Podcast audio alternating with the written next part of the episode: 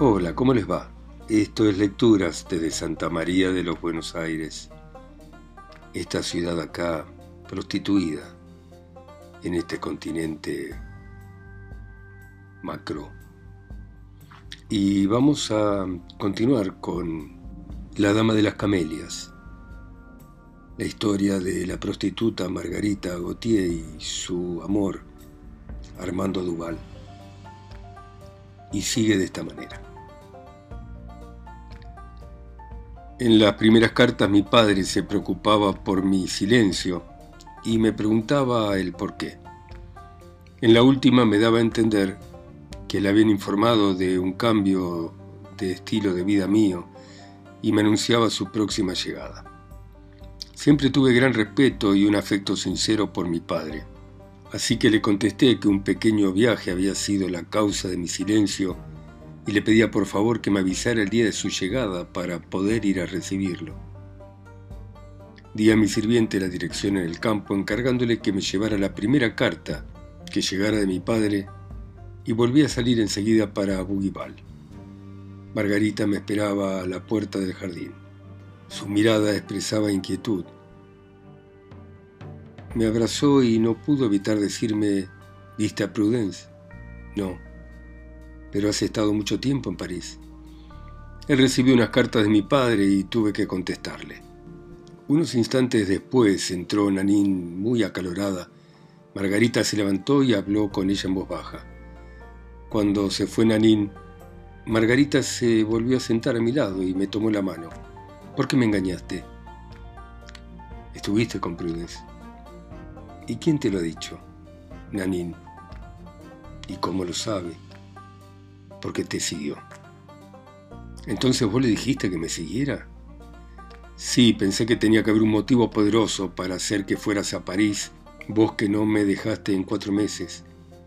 Tenía miedo que te hubiera ocurrido una desgracia o tal vez que fueses a ver a otra mujer. Pero qué infantil que sos.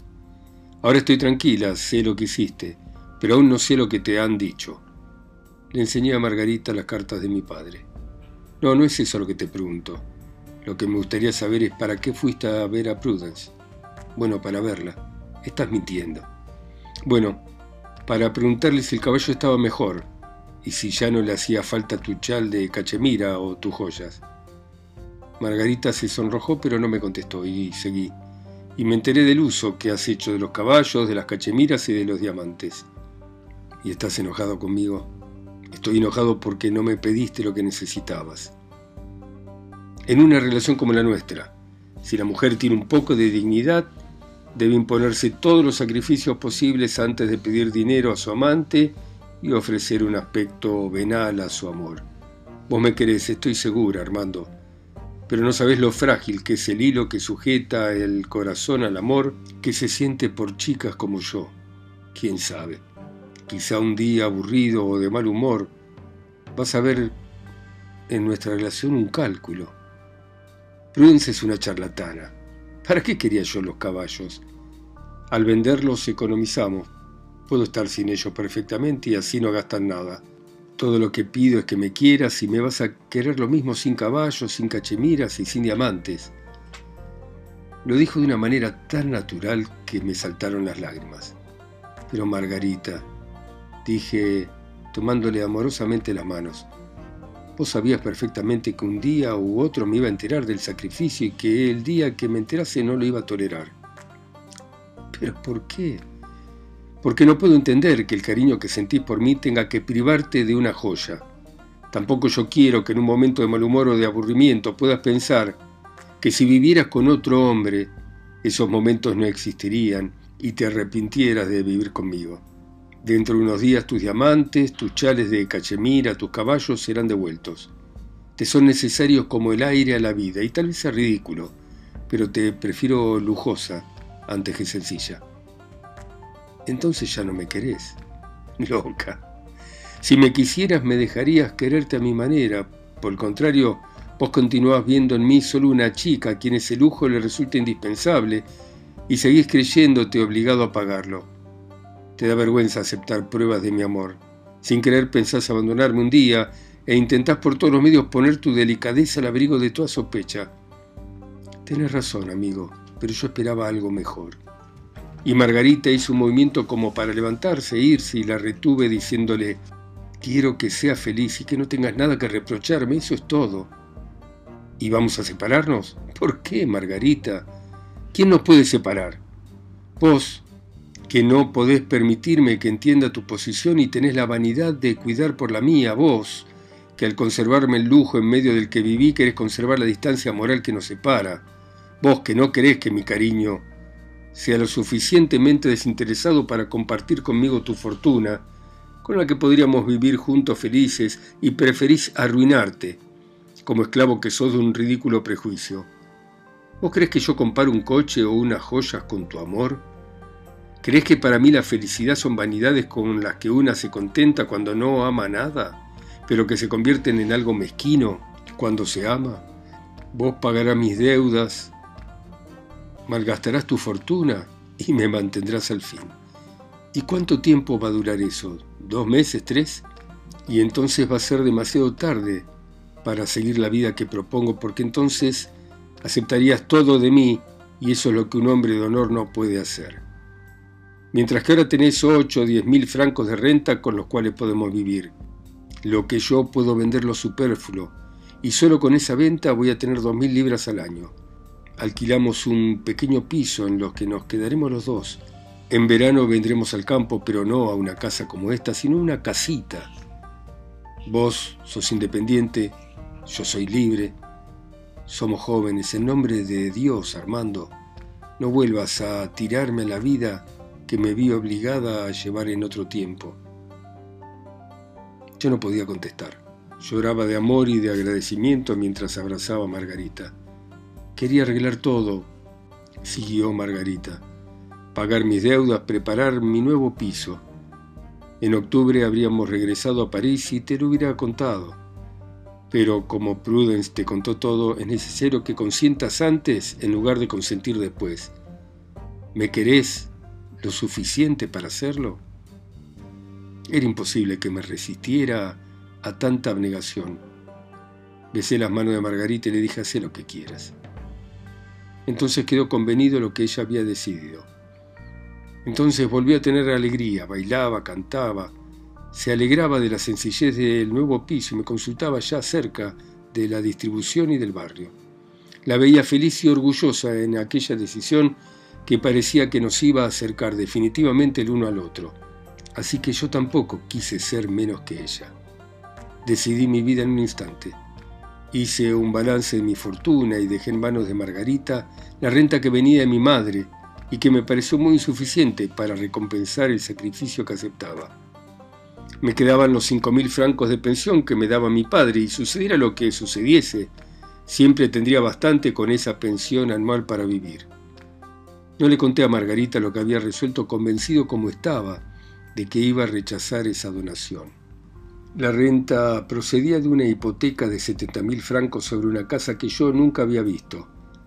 Todo lo que sabía es que cada tres meses el notario de mi padre, un viejo amigo, me enviaba 850 francos contra un simple recibo. El día en que Margarita y yo nos vinimos a París para buscar dónde vivir, fui a ver al notario y le pregunté de qué manera debía proceder para hacer la transferencia de aquella renta a otra persona. El hombre me creyó arruinado y me preguntó el motivo de la decisión.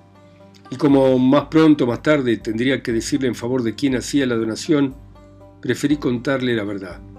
No me hizo ninguna objeción, que su posición de notario y de amigo le autorizaba hacerme, y me afirmó que se iba a encargar de arreglar todo de la mejor manera posible. Por supuesto le recomendé la mayor discreción respecto a mi padre, y me fui a reunir con Margarita, que me esperaba en casa de Julie Duprat, en donde había preferido bajarse antes de tener que escuchar los sermones de Prudence. Nos pusimos a buscar piso.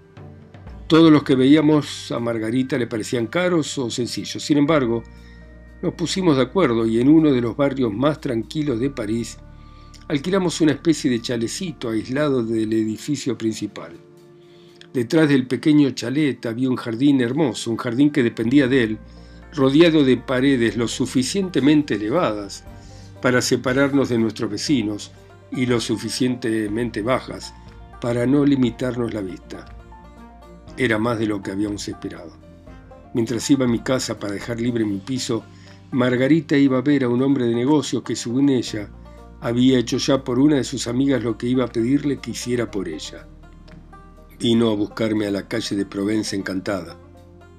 Aquel hombre le había prometido pagar todas las deudas, darle los recibos, entregarle 20 mil francos a cambio de todos los muebles. Ya ha visto usted, por el precio que alcanzó la subasta, que aquel honrado hombre habría ganado más de 30 mil francos con su cliente. Volvimos muy felices a Bougival, sin dejar de comunicarnos nuestros proyectos para el futuro que gracias a nuestra despreocupación y sobre todo a nuestro amor, se nos aparecía color de rosa. Una semana después estábamos comiendo, cuando Nanín vino a decirme que un sirviente preguntaba por mí. Ordené que entrase. Señor, su padre ha llegado a París, me dijo, y le pide por favor que vuelva enseguida a casa donde lo está esperando. Aquella noticia era la cosa más sencilla del mundo y sin embargo al recibirla, Margarita y yo nos miramos. Adivinábamos una desgracia tras aquel comentario. Así que sin que me hiciera partícipe de aquella impresión que yo compartía, respondí dándole la mano, no tengas miedo. Volvé lo antes posible, murmuró Margarita abrazándome, te voy a esperar en la ventana. Envié a José a decir a mi padre que ya iba, y dos horas después estaba en la calle Provence. Mi padre estaba sentado en mi salón en bata y escribía. Por la forma de mirarme cuando entré entendí enseguida que íbamos a hablar de cosas graves. Sin embargo, lo abordé como si no hubiera adivinado nada en su cara y lo besé. ¿Cuándo llegaste, padre? Ayer por la noche. ¿Y viniste a mi casa como habitualmente lo haces? Sí. Lamento no haber estado acá para recibirte. Esperaba ver aparecer el sermón que me prometía la cara fría de mi padre, pero no me contestó nada. Cerró la carta que estaba escribiendo y se la entregó a José para que la echara al correo. Cuando nos quedamos solos, mi padre se levantó y apoyándose contra la chimenea me dijo, querido hijo, tenemos que hablar de asuntos serios. Te escucho, padre. Me prometés ser franco, como es mi costumbre, padre. ¿Es cierto que vivís con una mujer llamada Margarita Gautier? Sí.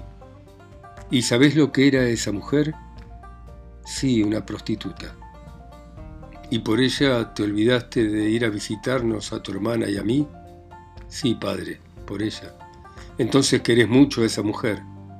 Ya lo ve, Padre, dado que me ha hecho faltar a mi deber sagrado, por el que hoy le pido humildemente perdón.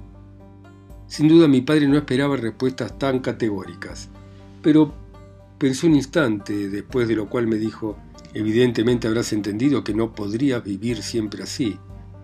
Lo he pensado, padre, pero no lo he entendido. Pero sí que tendrías que haberlo entendido, continuó mi padre en un tono más seco, porque yo no lo iba a tolerar.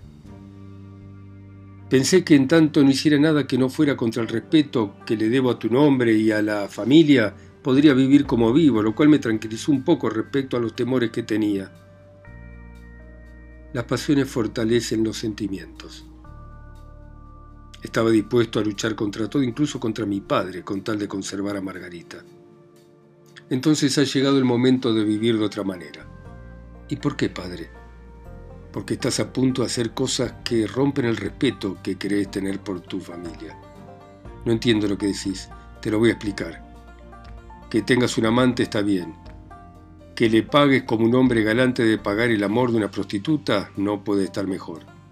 Pero que por ella olvides cosas sagradas, que permitas que el ruido de su vida escandalosa llegue hasta el fondo de la provincia y arroje una mancha sobre el honorable apellido que te he dado eso no puede ser y no será. Permitime que te diga, Padre, que los que te han informado sobre mí estaban mal enterados. Soy el amante de Margarita y vivo con ella, es la cosa más sencilla del mundo. No le doy a la señorita Gautier el apellido que vos me diste. Gasto con ella lo que mis medios me permiten, no tengo deudas y no estoy en ninguna de esas situaciones que autorizan a un padre decirle a un hijo lo que acabas de decirme. Un padre siempre está autorizado a apartar a su hijo del mal camino por el que lo ve ir. Todavía no hiciste nada malo, pero lo vas a hacer. Papá, conozco la vida mejor que vos, muchacho. Solo en las mujeres completamente castas hay sentimientos completamente puros. Toda Manón puede hacer un degré. Y el tiempo y las costumbres cambiaron. Sería inútil que el mundo envejeciera si no se corrigiese. Vas a dejar a tu amante. Me molesta tener que desobedecerte, papá, pero eso es, imposible. Te voy a obligar. Desgraciadamente, papá, no hay isla Santa Margarita donde viera las putas, y aunque las hubiera, seguiría allí a Margarita si consiguieras enviarla. ¿Qué querés? Me puedo equivocar, pero solo puedo ser feliz si continúo siendo amante de Margarita Gautier. Vamos a ver, Armando, abrí los ojos. Reconoce que tu padre siempre te ha querido y que solo quiere tu felicidad. Para vos es honroso vivir maritalmente con una chica que ha sido la chica de todo el mundo. ¿Y eso qué importa, papá? Si ya no será de nadie más, ¿qué importa si esa chica me ama? Si cambia por el amor que siente por mí, por el amor que yo siento por ella, ¿qué importa si es otra persona ahora? Pero caray, ¿Y vos crees, muchacho, que la misión de un hombre de honor es andar transformando prostitutas? ¿Vos crees que Dios ha dado esa finalidad grotesca a la vida y que el corazón no tiene que tener otro entusiasmo que ese?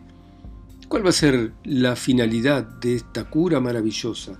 ¿Y qué vas a pensar de lo que dice hoy cuando tenga 40 años? Se va a reír de tu amor, si es que aún puede reírse, si es que no ha dejado huellas profundas en su pasado. ¿Qué será de vos en ese momento si tu padre hubiera tenido sus ideas y hubiera abandonado su vida a todas esas inspiraciones amorosas en lugar de establecerla de manera inquebrantable sobre un pensamiento de lealtad y de honor? Reflexiona Armando y no digas tonterías. Vamos, deja a esa mujer. Tu padre te lo pide por favor. No contesté nada. Armando, siguió mi padre, en nombre de tu santa madre, créeme, renuncia a esa vida la vas a olvidar más rápido de lo que pensás y a la que no te encadene una teoría imposible. Tenés 24 años, pensá en tu futuro. No podés amar siempre a una mujer que tampoco te amará siempre. Ambos están exagerando el amor. Te estás cerrando todos los caminos. Un paso más y ya no podrás abandonar el camino en el que te encontrás y toda tu vida sentirás el remordimiento de esta juventud. Salí, Anda a pasar un mes o dos con tu hermana. El descanso y el amor misericordioso de la familia te van a curar rápido de esta fiebre, que no es otra cosa.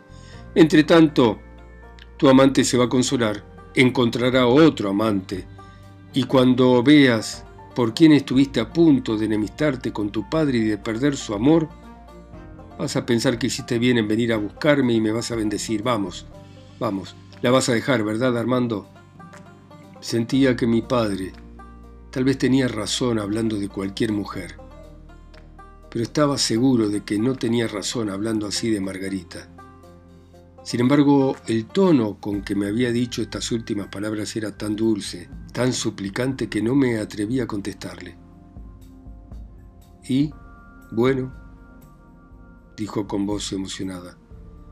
Bueno, no, no te puedo prometer nada, papá, dije al fin. Lo que me pedís está por encima de mi fuerza, créeme. Continué al ver que es un movimiento impaciente. Exagerás los resultados de esta relación. Margarita no es la chica que vos crees. Este amor, lejos de llevarme por un mal camino, es al contrario capaz de desarrollar en mí los más honorables sentimientos. El verdadero amor siempre nos hace mejores, cualquiera sea la mujer que lo inspira. Si conocieras a Margarita entenderías que no me expongo a nada, es tan noble como la más noble mujer. Todo lo que hay de codicia en otras es desinterés en ella. Lo que no le impide aceptar tu fortuna, porque los 60 mil francos que heredaste de tu madre y que ahora le das a ella son, recordá bien lo que digo, su única fortuna.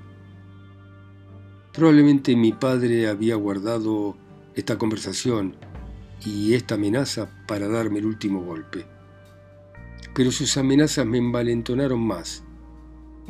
¿Y quién te ha dicho que le iba a dar esa cantidad? Mi notario, ¿Un hombre honrado iba a hacer algo así sin avisarme? y se vienen venir a París para impedir tu ruina en favor de una cualquiera. Tu madre al morir te dejó para vivir honradamente, pero no para ser generoso con tus amantes. Papá, te juro que Margarita ignoraba esa donación. ¿Y entonces por qué la hacías? Porque Margarita, esa mujer que calumnias y que querés que abandone, sacrificó todo lo que tiene para vivir conmigo. ¿Y vos aceptás ese sacrificio? ¿Pero qué clase de hombre sos para permitir que una señorita Margarita sacrifique algo? Vamos, esto es el colmo. Vas a dejar a esa mujer. Hace un momento te lo rogaba, ahora te lo ordeno. No quiero semejante basura en mi familia. Vas a hacer tus valijas y vas a venir conmigo. Perdóname, papá, pero no lo voy a hacer, dije entonces. ¿Y por qué? Porque ya tengo una edad para no obedecerte. Ante esa respuesta mi padre se puso pálido. Está bien, está bien. Ya sé lo que tengo que hacer, contestó. Y llamó a José. Que lleven mis valijas al Hotel París, le dijo, y al mismo tiempo pasó a su habitación donde terminó de vestirse. Cuando volvió a aparecer fui a su encuentro. Papá, le dije, prométeme que no vas a hacer nada para hacer sufrir a Margarita. Mi padre se detuvo, me miró con desprecio y se le imitó a contestar. Creo que estás loco. Y dicho esto, salió cerrando con violencia la puerta detrás de él.